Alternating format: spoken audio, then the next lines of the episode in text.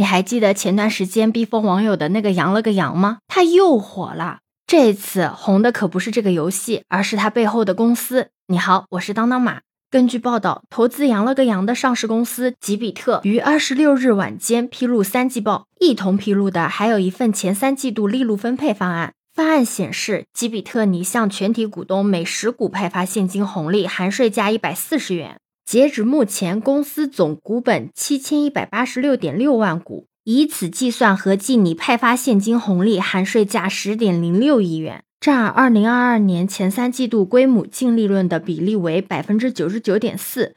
也就是说，吉比特几乎把一年内赚到的利润全部都分掉了。这里特别要注意的一点就是，该公司的实际控股人卢红岩持股百分之三十点一。你知道这意味着什么吗？这意味着他将获得超三亿元的分红。有网友就在下面评论说啊，别人玩游戏赚钱，我们玩游戏浪费时间，还帮别人赚钱，那这么多钱都是靠羊了个羊赚的吗？据爱企查 APP 显示，吉比特通过控股子公司厦门雷霆网络科技股份有限公司，间接持有了羊了个羊游戏研发商北京简游科技有限公司的股权。根据吉比特日前公布的九月投资者调研沟通活动纪要显示。吉比特已经增持了北京简油百分之十的股份，目前共间接持有该公司的百分之二十的股权。而羊了个羊在上个月几乎一夜爆红之后，除了有不少网友一边吐槽第二关太难，一边玩的上头，还有从业者称其赚钱的套路为每一局每张牌都可以随机调整难度，为的就是逼氪或者看广告。不知道你还记不记得，之前网络上还流传过一张关于羊了个羊日赚四百六十八万微信广告流水的截图，但是那个图片后来被辟谣了。但是吉比特的董秘也表示，羊了个羊收益占比并不大，只是对投资板块有正向的影响。但吉比特二零二二年的第三季度报告公告也显示，羊了个羊的相关收益属于吉比特的投资领域，而在前三个季度中，吉比特的投资业务收益整体是下滑的。讲到这里，我突然想要问你一个问题啊，你现在还在玩羊了个羊这款游戏吗？你过关过吗？反正我玩了几次没过关之后，我就再也不玩了。这次吉比特清仓是分红的新闻一出来之后啊，我还去查了一下。吉比特呢是一家网络游戏研发和运营商，你还记得去年爆火的摩尔庄园吗？也跟他有关系。你猜当时摩尔庄园的上线让它的市值在一周之内涨了多少？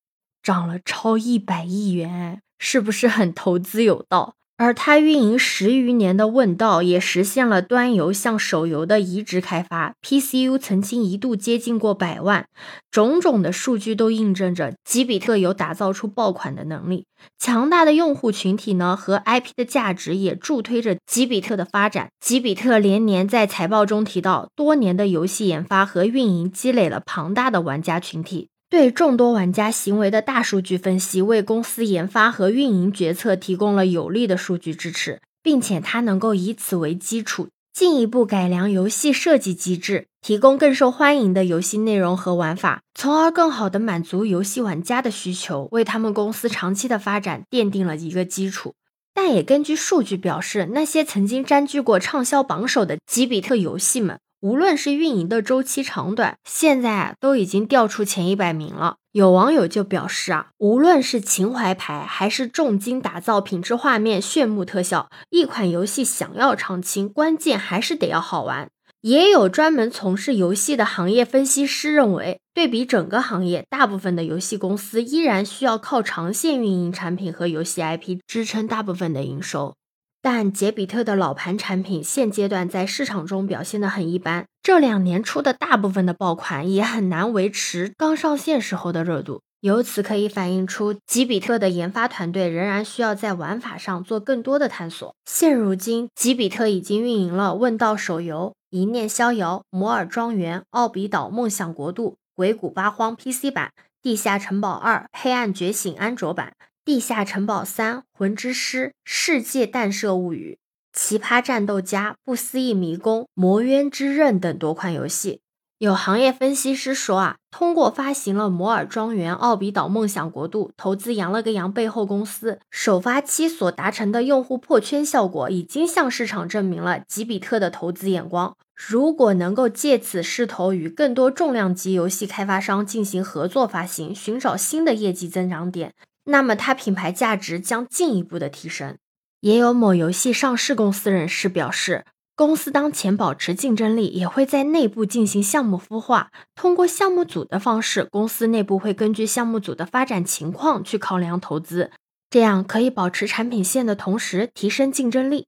对此，你有什么看法呢？可以在评论区留言告诉我哦。欢迎你的点赞、收藏、订阅。我是当当马，拜拜。